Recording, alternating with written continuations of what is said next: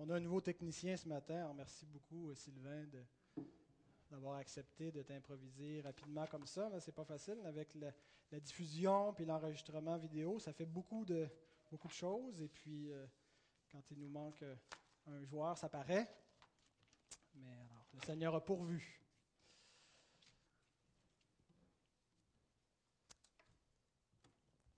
Êtes-vous frustré? Êtes-vous frustré en ce moment? Êtes-vous frustré de temps en temps? La plupart du temps. Êtes-vous frustré parfois contre Dieu, contre vous-même, contre euh, les autres, contre des situations? Qu'est-ce que ça signifie, le verbe frustrer? Frustrer veut dire empêcher quelqu'un de profiter d'une chose qui lui était due, de profiter de quelque chose d'agréable. Et quand on est euh, empêché de la sorte, de profiter de quelque chose qui est légitime ou qui est agréable, ça provoque en nous un état qu'on appelle la frustration, hein, qui s'accompagne souvent euh, d'émotions, hein, qui ressemble à de l'irritation, à de la colère, à de la tristesse. Et on doit apprendre à vivre donc avec ces frustrations, avec ces irritations, avec le fait qu'il y a toujours des frustrations qui viennent dans la vie. Alors, j'ai préparé une exhortation pour les frustrés de la vie. Pour nous tous, parce qu'on est régulièrement frustrés dans cette vie. D'abord, je me suis demandé qu'est-ce qui nous frustre? Qu'est-ce qui vous frustre, frères et sœurs? Une locataire qui ne paie pas son loyer, qui fait du trouble, c'est frustrant, ça. Hein? Est-ce que vous pouvez nous, en parler un peu, Roger et Louise? Une vie de couple. Est-ce que la vie de couple n'est pas un, un des aspects de notre existence qui suscite beaucoup de frustration? Les attentes qui sont souvent de fois différentes. Les pressions qui sont sur un couple, ce soit les finances, notre entourage, la belle famille, les disputes qui s'en suivent. Un autre aspect qui génère beaucoup de frustration, souvent, c'est les enfants. Pas juste quand ils sont petits, mais aussi quand ils deviennent grands, souvent. Leur façon de vivre, nos relations qui peuvent être tendues. Mais des enfants qui sont petits, euh, il y a beaucoup de frustration qui est associée à cela. hein. Le temps, il ne reste plus beaucoup, beaucoup de temps quand on est euh, maman ou papa à temps plein. La difficulté de la tâche. C'est une tâche euh, continuelle, très astreignante de s'occuper d'enfants. D'autres frustrations sont les imprévus. Hein, il y a toujours plus d'imprévus qu'on a prévu, hein, parce que par définition, un imprévu, ce n'était pas prévu. Il y a les petits imprévus, comme euh, les bris, hein, un bris mécanique, euh, la, toilette qui coule. Alors c'est c'est frustrant, c'est des choses qui viennent nous déranger dans notre routine, dans notre confort, dans notre horaire chargé. Mais aussi les grands imprévus, les épreuves qui viennent complètement bouleverser notre vie, qui viennent remettre en question tous nos projets, qui viennent nous forcer à changer nos habitudes, nommément la maladie, une perte d'emploi. Tout ça engendre la souffrance. Et des fois, ça peut être notre souffrance ou celle des proches qui sont autour de nous. La personne qu'on aime, avec qui on partage notre vie, ceux qui sont la chair de notre chair, nos enfants, qui tombent malades, et nous sommes frustrés. Frustrés de notre euh, bonne santé, frustrés de la liberté de notre temps. Il y a aussi l'incertitude. Vous savez, quand on est dans l'attente de recevoir une nouvelle ou d'avoir la confirmation d'une nouvelle qui peut être soit bonne ou soit mauvaise, et qu'on attend. C'est donc frustrant, hein? on ne sait pas quel va être le résultat, euh, si ça va se confirmer, quelle va être la décision. L'attente pénible. Il y a aussi autre chose qui peut être complètement à l'extérieur de nous, comme euh, le gouvernement. Le gouvernement, souvent, peut être une source de frustration. Euh, on trouve souvent que ceux qui nous gouvernent administrent mal. On trouve qu'ils prennent des décisions démagogiques. Euh, les gouvernements peuvent persécuter. On n'a qu'à penser actuellement à la Libye, qui est un, bel exemple de gouvernement qui frustre sa population de sa liberté, de, euh, de la vie même. Le gouvernement qui persécute. Hein, on se regarde, on se désole, on se compare, on se console, disait Wilfrid Laurier, me semble, c'est sa devise. Pas certain, mais vous me vérifierez si vous direz Google, ça. La société nous frustre souvent. En particulier lorsqu'on est croyant, parce que nous vivons dans une société qui a des valeurs qui sont ennemies du bien, du bien tel que Dieu le définit par sa parole. Pas de manière exhaustive, mais de beaucoup d'éléments qui appartiennent au bien où la société s'y oppose. Et c'est frustrant. La, la, société nous frustre par sa culture et par son influence sur nos vies. On a beau vouloir s'émanciper du monde et que le monde n'ait pas d'influence sur nous, mais on ne peut pas vivre en vase clos. Et tôt ou tard, le monde a une influence sur nous et ça nous frustre dans notre vie chrétienne, ça nous influence dans nos comportements, dans notre éthique, dans notre habillement, dans nos goûts, dans nos choix de vie. Et c'est difficile d'assumer souvent, comme on le voyait la semaine dernière, la vie chrétienne quand on vit dans un monde qui est, qui est contraire, qui s'en va dans le sens opposé. Il y a donc beaucoup de frustrations qui viennent de la société. L'argent, quelle source extraordinaire de frustration. D'une part parce qu'on en est dépendant. Hein, pas, dépendant dans le sens que nécessairement qu'on aime l'argent, mais ça, en prend pour vivre. Il hein. faut toujours bien s'habiller, se nourrir, se loger. Et pour ça, ça prend de l'argent. Alors nous sommes dépendants. Et à cause de cette dépendance, ça suscite constamment des inquiétudes. On est peut-être, on peut être indépendant de fortune mais avoir toutes sortes de, soucis et de frustrations qui viennent à cause de l'argent, de convoitises qui sont suscitées. Mais on peut être aussi pauvre et le même argent nous provoque encore beaucoup de frustration et nous pousse à commettre des actes qui peuvent être juste illégaux. Les autres, les autres sont une grande frustration. Hein. Et je dirais que la plupart des frustrations, souvent, viennent de la part des autres. Parce que les autres ne, font pas ce qu'on voudrait qu'ils fassent, ne pensent pas comme on voudrait qu'ils pensent, ne vivent pas, n'agissent pas avec nous comme on espérait qu'ils le fassent. Leurs attentes envers nous est souvent frustrant parce qu'on sait que les autres s'attendent à ce qu'on fasse telle ou telle chose. C'est une frustration.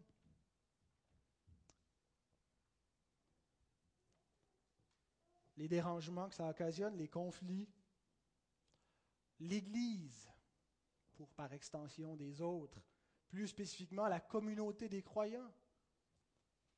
Les exigences de l'Église sur nos vies. Les attentes qu'ont les croyants les uns envers les autres.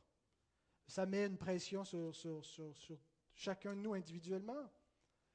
Et non seulement les exigences de l'Église, mais sa perpétuelle imperfection il y aura toujours euh, quelque chose qui ne va pas dans une église. Peu importe l'église, ça n'existe pas l'église parfaite parce qu'on n'est pas encore glorifié. Et il y a toujours des frustrations, des conflits, des déceptions. Notre propre personne est une source de frustration lorsqu'on est confronté à nos limites, à nos faiblesses, à notre incapacité, à notre difficulté à nous oublier nous-mêmes, à, à nos propres péchés. Nous sommes continuellement frustrés par toutes sortes de choses dans ce monde. Prions pour que Dieu nous garde de tomber dans l'amertume, dans une attitude de, frustré telle qu'on l'entend généralement quand on dit que quelqu'un est frustré de la vie, dans une attitude de amère, euh, cynique, Prions ensemble maintenant. Seigneur notre Dieu, lorsque nous faisons l'inventaire de tous ces, euh, obstacles à, notre joie, de tous ces obstacles à notre liberté, à notre sérénité, Seigneur, il y a matière à être frustré dans cette vie. Et Seigneur, nous ne voulons pas tomber dans l'irritation, dans un une attitude de cœur où on trouve tout désagréable, tout est pénible et on n'a plus de joie de vivre. Seigneur, parce que je crois que malgré tous ces obstacles, nous avons raison, et une raison suprême, d'être joyeux, d'être heureux. Et non seulement, Seigneur, nous avons une raison, mais tu nous commandes de l'être. Seigneur, je te prie ce matin que ta parole puisse nous exhorter, nous éclairer, nous fortifier pour qu'on puisse être joyeux, qu'on puisse être heureux, qu'on puisse surmonter tous ces travers qui, qui, qui, se placent devant nous pour nous empêcher, Seigneur, de goûter à cette joie que tu as pour tes enfants. Seigneur, ouvre nos cœurs maintenant et parle-nous. Au nom de Christ. Amen. Alors, si ce n'est pas déjà fait, je vous invite à ouvrir la parole du Seigneur dans la première épître de Paul aux Thessaloniciens, au chapitre 5. Nous allons lire un des plus longs versets de la Bible. en fait, hein, on dit parfois dans nos milieux que le plus court verset, c'est euh, Jésus pleura. Mais ce n'est pas le plus court, parce qu'en grec, c'est trois mots, Jésus pleura, même si en français, c'est deux mots. Le plus court, c'est celui-là. 1 Thessaloniciens 5,16, il n'y a que deux mots en grec qui nous dit Soyez toujours joyeux. Pas long, hein, ce que j'ai, euh, le verset que j'ai choisi. Soyez toujours joyeux. Alors, ce dont il sera question ce matin, ce dont il ne sera pas question, je ne vais pas donner euh, des, petits conseils pratico-pratiques pour nous dire qu'on euh, est toujours négatif, puis il faut commencer à apprécier la vie. C'est une exhortation qui s'adresse euh, aux croyants, donc peut-être qu'il y a des non-croyants qui nous écoutent via Internet par la diffusion directe ou en différé, mais les principes qui seront partagés s'adressent à des chrétiens. Je pense qu'il est impossible d'appliquer cette exhortation et de réaliser cette joie continuelle si on ne connaît pas le Christ. Alors donc, il sera partagé la, doctrine de la joie, appelons-la comme ça. Comment est-ce que euh, nous pouvons, comme chrétiens, réaliser cette exhortation d'être toujours joyeux? Alors, c'est un commandement. Ce n'est pas juste un conseil, ce n'est pas juste une option, c'est un commandement, c'est un impératif. Soyez toujours joyeux. Facile à dire. Facile à dire pour l'apôtre Paul. Hein? Paul n'avait aucun souci. Paul, c'était un apôtre. Euh, par définition, il était riche, hein, parce que quand tu es apôtre, tu es riche, tu es bien payé. Il était en santé. Euh, il n'y avait aucun trouble avec qui que ce soit. Tout allait bien pour lui. Alors bien sûr, si vous avez déjà lu la Bible, euh, le Nouveau Testament en particulier, vous savez que je fais de l'ironie. Vous savez que ce n'était pas la vie de Paul. Hein. Paul était constamment dans le trouble, a, laissé sa santé même pour l'Évangile. Il en est mort. il y avait euh, des persécutions, il y avait des, difficultés avec toutes les églises qu'il avait implantées. Il était pauvre, plus pauvre que Job. Euh, et être apôtre, même si c'est un titre noble, il dit Dieu a fait de nous, les apôtres, les derniers des hommes, les serviteurs de tous. Euh, on est des, des, balayures et on souffre tout ça parce que c'est Dieu, c'est notre appel. Et il dit Soyez toujours joyeux. Alors, on présume que ce qu'il nous commande, il l'appliquait lui-même dans sa vie. Mais l'apôtre Paul n'est pas le seul. Hein? Ce n'est pas, une nouveauté avec, avec, Paul et avec le Nouveau Testament, ce commandement. En fait, ça date même d'avance, depuis Moïse. Nous lisons dans le livre du Deutéronome, chapitre 16, verset 11, Dieu commande à son peuple, Tu te réjouiras devant l'Éternel, ton Dieu, dans le lieu que l'Éternel, ton Dieu, choisira pour y faire résider son nom toi, ton fils et ta fille, ton serviteur et ta servante, le lévite qui sera dans tes portes, et l'étranger, l'orphelin et la veuve qui seront au milieu de toi. Alors, il n'y a rien de nouveau à ce commandement. Dieu, depuis le commencement, commande à son peuple de se réjouir. Réjouis-toi devant l'Éternel. Tu vas être heureux. Tu vas être un peuple joyeux. Est-ce qu'on ne retrouve pas aussi ce genre d'exhortation partout dans les psaumes, d'un bout à l'autre? Par exemple, dans le psaume 32, juste. Les justes, ce sont les justifiés, les croyants. Réjouissez-vous en l'Éternel et soyez dans l'allégresse. Poussez des cris de joie, vous tous qui êtes droits de cœur. Est-ce que c'est comme ça que nous sommes entrés dans la maison de Dieu ce matin? Avec une joie débordante pour pousser des cris de joie devant l'Éternel par nos cantiques, pour nous réjouir devant lui parce que c'est comme ça qu'on doit se présenter devant Dieu. Juste. Réjouissez-vous en l'Éternel. Soyez dans l'allégresse. Quel terme fort, dans l'allégresse. Un transport de joie. Comment est-ce que l'Écriture peut nous demander quelque chose qui nous est impossible? Pas capable de faire ça. Et vous noterez que Dieu demande souvent des choses qui sont impossibles à l'homme. Hein? Par exemple, Lazare.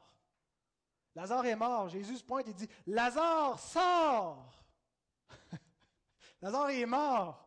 Il lui dit de sortir.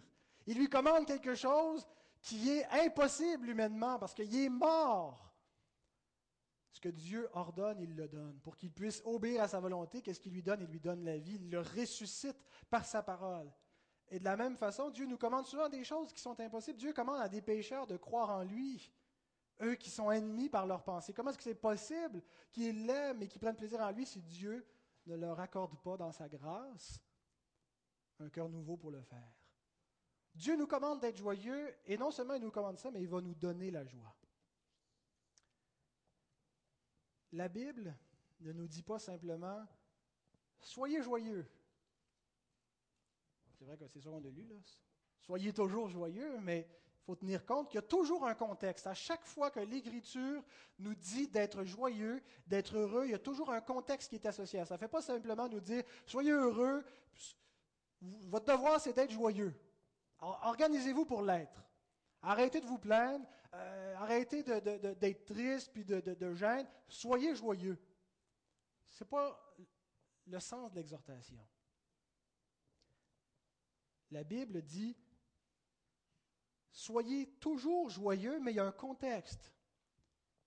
Juste, réjouissez-vous en l'Éternel. C'est en Dieu que nous sommes invités à être joyeux.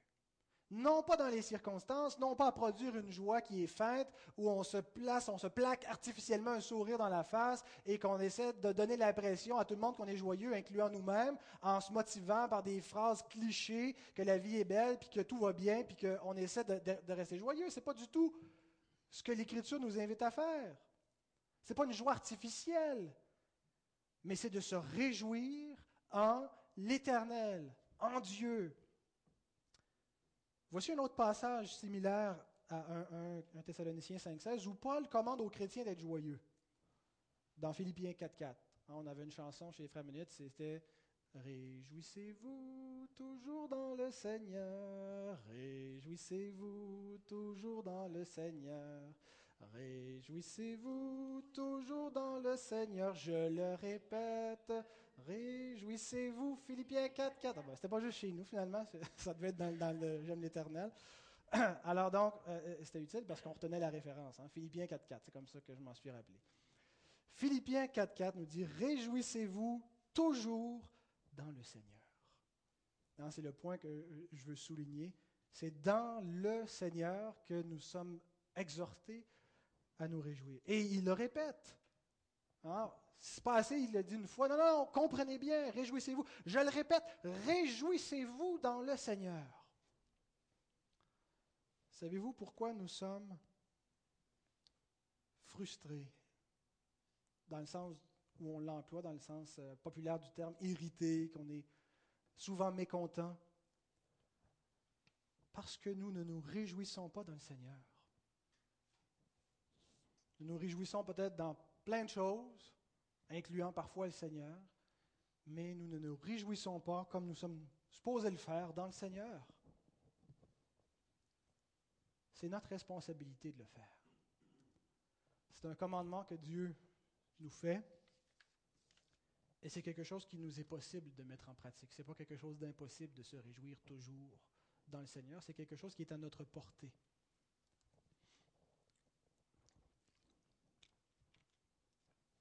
Mais Dieu sait que notre joie en lui est souvent une joie circonstancielle. On est heureux en Dieu, on aime le Seigneur quand on a l'impression que Dieu nous bénit, que tout va bien. Là, ça va bien, euh, c'est facile ces temps-ci, euh, j'ai du bon temps pour lire la parole. On se réjouit en Dieu. Et je trouve que l'accusation de Satan contre Job souvent s'applique bien à nous. Hein. Quand on lit dans le premier chapitre de Job, il est écrit, Et Satan répondit à l'Éternel, Est-ce d'une manière désintéressée que Job craint Dieu? Ne l'as-tu pas protégé, lui, sa maison et tout ce qui est à lui? Tu as béni l'œuvre de ses mains, et ses troupeaux couvrent le pays. Mais étends ta main, touche à tout ce qui lui appartient, je suis sûr qu'il te maudit en face. Quand nos circonstances vont bien, quand notre vie est facile, quand nous sommes confortables, quand nous ne manquons de rien, très facile de dire Dieu est bon. Merci Seigneur. Merci pour tout ce que tu me donnes. Et on a l'impression qu'on se réjouit en Dieu, puis je pense qu'on se réjouit en Dieu quand on fait cela. Mais est-ce réellement en Dieu que nous nous réjouissons ou dans les circonstances favorables que Dieu nous donne? Sommes-nous plus attachés aux bénédictions ou à celui qui bénit? Au don ou au donateur Se réjouir dans les bienfaits de Dieu exclusivement, c'est pas se réjouir dans le Seigneur. On est appelé à se réjouir dans ce que Dieu nous donne, à jouir de ce que Dieu nous donne. Hein? Euh, Dieu nous donne toutes choses avec abondance afin que nous en jouissions et nous le donne et on lui rend grâce pour tout cela. Mais ça va plus loin. Se réjouir dans le Seigneur, c'est pas se réjouir dans les choses que le Seigneur nous donne, mais c'est se réjouir dans le Seigneur, en sa personne, dans le fait que nous le connaissons et que nous sommes en communion avec lui. Alors ma question pour nous tous ce matin, c'est sur quoi repose notre joie? Sur le Seigneur ou sur les circonstances? Si notre joie réside essentiellement ou est garantie par notre situation, par l'état où, nous nous trouvons, bien nous serons souvent frustrés. Vous savez pourquoi? Parce que ces circonstances changent continuellement. Elles sont instables. Il n'y a rien qui les garantit. Et non seulement elles vont changer d'elles-mêmes naturellement, mais Dieu va les faire changer. Mais si c'est sur Dieu qu'est notre joie, bien notre joie est assurée. Parce que Dieu ne change pas. Il est le même hier, aujourd'hui et pour l'éternité. Qui ou quoi peut affecter notre joie si notre joie se trouve en Dieu? Est-ce que ce n'est pas le coffre-fort le plus sûr? Est-ce que ce n'est pas l'abri le plus garanti contre tous les intempéries? Si notre joie est en Dieu, qu'est-ce qui peut l'atteindre, cette joie? Là où est ton trésor, là sera ton cœur, hein, nous dit Jésus. Il nous invite à nous ramasser des trésors célestes dans la personne de Dieu, dans les choses du royaume. Paul pose la question suivante. Il dit, Qui nous séparera de l'amour de Christ? Sera-ce la tribulation ou l'angoisse ou la persécution ou la faim ou la nudité ou le péril ou l'épée? Mais dans toutes ces choses, nous sommes plus que vainqueurs par celui qui nous a aimés. C'est quand la dernière fois que euh, vous avez été dans la persécution, dans la faim, dans la nudité, dans le péril ou sous la menace de l'épée? Paul énumère les, les les fléaux à peu près les pires qu'on peut imaginer qui pourraient nous arriver, nous arriver comme croyants. Et je pense que la plupart d'entre nous ont été épargnés de manière relative. Mais il nous dit, même ça ne peut pas nous séparer de l'amour de Dieu. C'est une source intarissable et il n'y a rien qui peut l'empêcher de jaillir c'est un abri certain, il n'y a aucun ennemi qui peut le prendre, qui peut faire une invasion, qui peut nous ravir. C'est une joie à toute épreuve. Souvenez-vous en Acte 5, lorsque les apôtres, parce qu'ils ont prêché l'Évangile, parce qu'ils ont insisté malgré les avertissements, vont se faire battre de verge. Qu'est-ce qu'ils disent en sortant de là? Ils sont réjouis d'avoir été trouvé digne d'être persécuté pour le nom du Seigneur. C'est ce qu'on appelle prendre plaisir en Dieu. Se réjouir dans la personne. Ce pas les circonstances qui étaient leur joie, c'était les coups de verge. Ça ne suscitait aucun plaisir. Une joie à toute épreuve, parce que c'est une joie dans le Seigneur, la joie de le servir, la joie de le connaître. Bien aimé, en préparant cette méditation, j'ai réalisé que ma joie n'était pas à toute épreuve. J'ai réalisé qu'elle est souvent altérée par mes circonstances, par ma vie de couple, par l'Église, par moult choses qui viennent me frustrer, qui se mettent en travers de ma volonté, qui vont dans le sens inverse que je voudrais qu'ils aillent. Puis je suis souvent déçu, attristé de cela. Et je perds ma joie, je perds mon désir de continuer d'avancer. J'ai été grandement exhorté par ces textes-là qu'on lit ensemble ce matin, de réaliser que oui, c'est possible d'être enfant de Dieu, d'être solide dans, la parole de Dieu, de persévérer, mais de le faire sans une joie réelle. Et je, je, je suis généralement assez joyeux, mais je perds ma joie aussi facilement. C'est une grande exhortation pour moi d'apprendre à mettre toute ma confiance en Dieu, peu importe les circonstances. La joie est réellement en sa personne. Et euh, j'ai lu un verset, j'ai découvert un verset cette semaine qui m'a fait beaucoup de bien. Je l'avais probablement déjà lu, mais il ne m'avait pas frappé, mais là, il m'a frappé cette semaine. Dans le prophète Habakkuk, hein, ce n'est pas un des livres qu'on connaît le plus. Habakkuk, chapitre 3, les versets 17 à 18. Car le figuier ne fleurira pas, la vigne ne produira rien. Le fruit de l'olivier manquera. Les champs ne donneront pas de nourriture, les brebis disparaîtront du pâturage et il n'y aura plus de bœuf dans les étables. Hein? Ce n'est pas de quoi trop se réjouir, mais c'est la suite.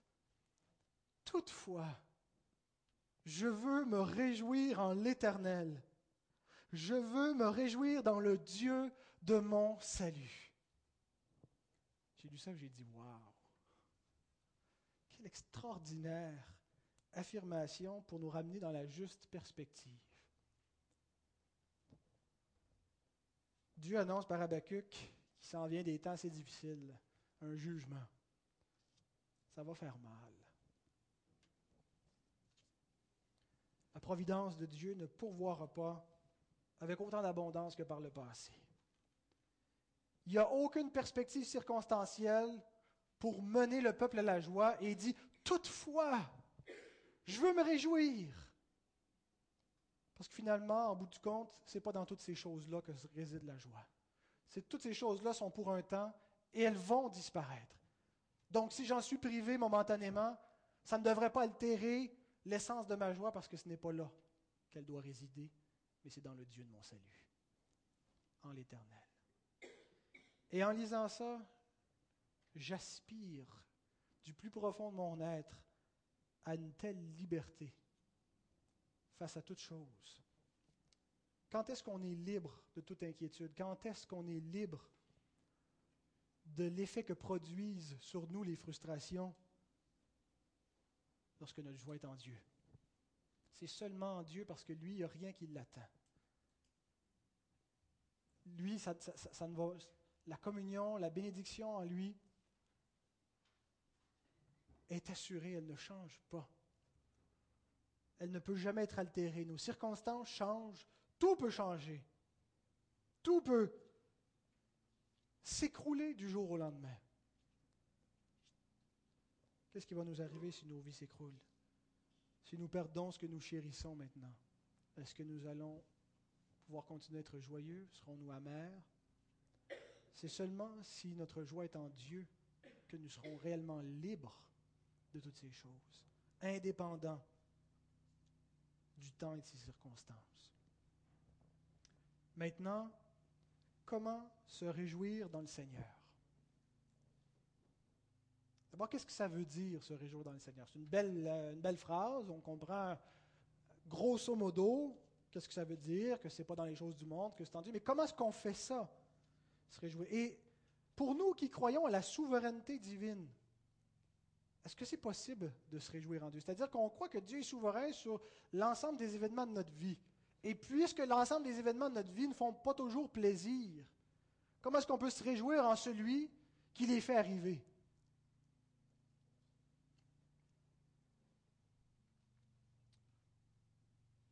Bien, si c'est ainsi que nous comprenons l'amour de Dieu, nous n'avons pas compris. Si nous comprenons que l'amour de Dieu se manifeste par nos circonstances. Et si on a des circonstances favorables, Dieu nous aime, Dieu nous bénit, donc c'est facile de se réjouir en lui. Il y a quelque chose qu'on n'a pas compris. Jésus même, Hein, il va me donner un emploi, il va me donner la santé, il va me donner un gros char. Donc, ça veut dire que si on n'a pas la voiture qu'on voudrait, ou l'emploi, ou le conjoint, la conjointe, ou j'en ai pas en santé, ça veut dire Jésus ne nous aime pas.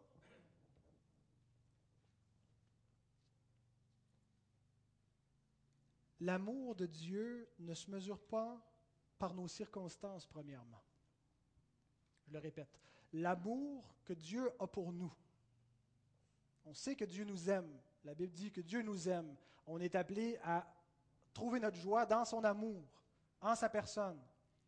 L'amour que Dieu a pour nous, on ne la reconnaît pas, on ne la découvre pas premièrement dans nos circonstances. Je dis premièrement parce qu'il est vrai que Dieu prend soin de nous dans nos circonstances et il, il, nous bénit, il répond à nos prières. Mais même si Dieu nous éprouvait, ça, voudrait dire, ça ne voudrait pas dire qu'il ne nous aime pas. Comment reconnaît-on son amour dans nos vies, afin qu'on puisse se réjouir dans cet amour?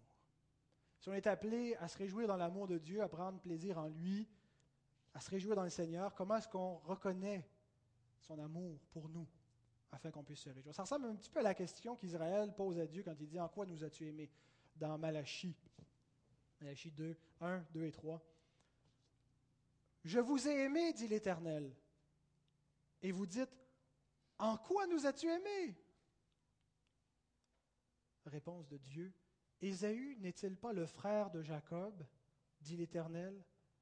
Cependant, j'ai aimé Jacob et j'ai eu de la haine pour Ésaü. Dieu nous a aimés en ce qu'il nous a choisis. On appelle ça l'élection au salut. Et l'apôtre Paul prend ce passage de Malachie et il l'applique aux croyants dans l'Épître aux Romains pour affirmer la doctrine de l'élection. Nous lisons dans Romains 9. Car quoique les enfants ne fussent pas encore nés et qu'ils n'eussent fait ni bien ni mal, afin que le dessein d'élection de Dieu subsistât sans dépendre des œuvres, et par la seule volonté de celui qui appelle, il fut dit à Rebecca, l'aîné sera assujetti au plus jeune, selon qu'il est écrit, j'ai aimé Jacob et j'ai haï Ésaü. Quand on lit ça, hein, c'est un passage fort. Dieu a haï Ésaü, et, je vous invite à ne pas vous laisser rebrousser par ce, ce verbe haïr ne faut pas le comprendre dans le, contexte théologique comme la haine qu'un homme ressent pour un autre homme. Ce que ça veut dire, c'est que Ésaü n'a pas obtenu la grâce, contrairement à Jacob. Il est demeuré sous la colère de Dieu, parce que tout homme qui n'est pas dans la grâce de l'élection par la foi en Jésus-Christ demeure sous la colère de Dieu. Alors quand il dit j'ai haï Ésaü, c'est pas qu'il a particulièrement à Ésaü, c'est que Dieu, dans sa justice, sa colère repose sur tout homme qui n'est pas en Christ. Alors quand Israël demande en quoi m'as-tu aimé? Sa réponse c'est je t'ai élu. Je t'ai choisi, je t'ai destiné à ma grâce. Cette élection au salut, c'est la raison suprême pour nous de nous réjouir. Souvenez-vous lorsque les disciples reviennent de leur mission, enthousiastes de leur puissance, hein, les démons nous sont soumis en ton nom. Qu'est-ce que Jésus leur répond? Ne vous réjouissez pas de ce que les esprits vous sont soumis, mais réjouissez-vous de ce que vos noms sont écrits dans les cieux. La raison pour nous réjouir, frères et sœurs, n'est pas premièrement dans notre succès, dans nos dons, dans nos bénédictions que le Seigneur nous accorde, dans la croissance qu'il donne à notre Église, mais dans notre salut.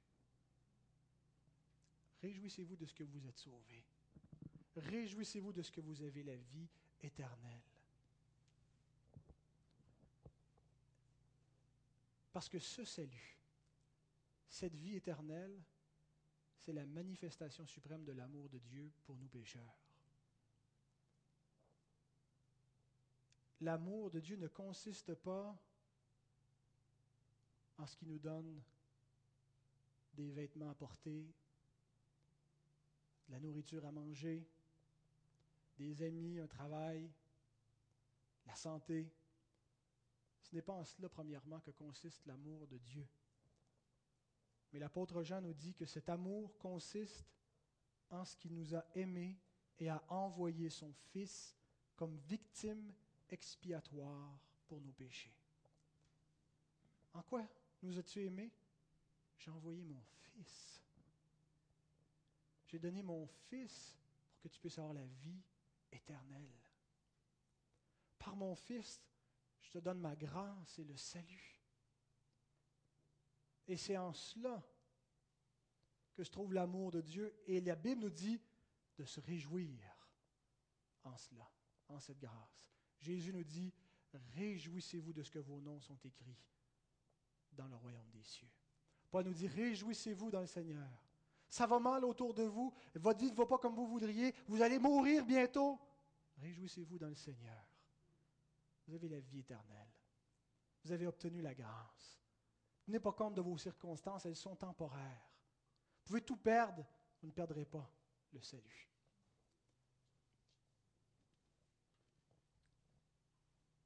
Est-ce que cet amour que Dieu a eu pour nous, qui a résulté en notre salut, est notre plus grande joie? Ou est-ce que ce sont nos circonstances qui ont plus d'importance dans notre cœur? Est-ce que vous pourriez perdre toutes ces choses auxquelles vous tenez en ce moment et souffrir beaucoup, être pauvre, ou simplement continuer à endurer les vicissitudes de la vie et continuer de vous réjouir, continuer d'être heureux. L'Écriture nous dit que la recette du bonheur, de la joie ne se trouve pas dans les circonstances de l'homme. Alors cessons de la chercher là. Elle est entièrement en Jésus-Christ, en Dieu, dans le Seigneur, dans notre salut, dans la grâce qui nous est offerte par lui.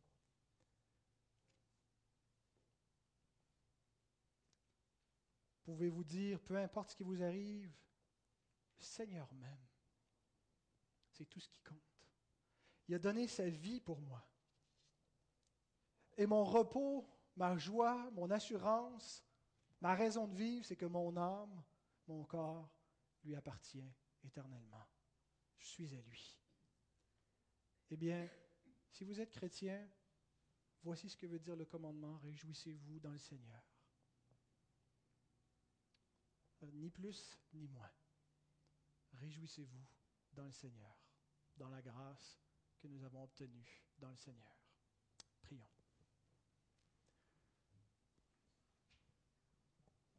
Seigneur, premièrement, nous devons confesser que nous n'obéissons pas toujours à ce commandement, parce que nous tendons par notre nature pécheresse à nous réjouir davantage dans des choses de la terre et même dans des choses, Seigneur, qui non seulement sont bonnes parfois, mais aussi on prend plaisir dans des choses mauvaises, dans le péché. Et Seigneur, nous voulons te demander pardon et nous voulons te demander dans ta grâce de nous venir en aide afin que nous arrivions réellement à appliquer cette exhortation à être libre de tous ces entraves, de toutes ces chaînes qui nous voilent souvent, Seigneur, la, la beauté de ton être, la radiance, Seigneur, de ton éclat. Nous ne voulons pas, Seigneur, que notre joie soit facilement éclipsée par les circonstances. Nous voulons de tout cœur nous attacher à toi et trouver notre joie dans ce salut se sachant aimé de toi. Seigneur, nous avons vu chez d'autres de nos frères depuis le commencement du monde que cette joie est réellement à toute épreuve, qu'ils ont été dépouillés, qu'ils ont tout perdu, ils ont été ça et là, privés de tout, ils sont certainement, certains sont morts dans la souffrance en restant joyeux. Et Seigneur, nous nous plaignons souvent sur notre sort et nous n'avons pas cette joie, mais nous voulons l'avoir. Nous voulons, Seigneur, apprendre à nous réjouir uniquement en toi. Et Seigneur, nous te remercions. Te remercions pour cette joie, la joie du salut, la joie de connaître le Sauveur, de connaître Dieu, pour la liberté qu'elle nous donne. Et merci parce que même si nous n'y goûtons pas pleinement comme nous le devrions, nous y goûtons néanmoins. Seigneur, nous voulons en devenir complètement dépendants et vivre uniquement de cette joie, pour ta gloire, pour ta plus grande gloire, notre Dieu. Au nom de Christ. Amen.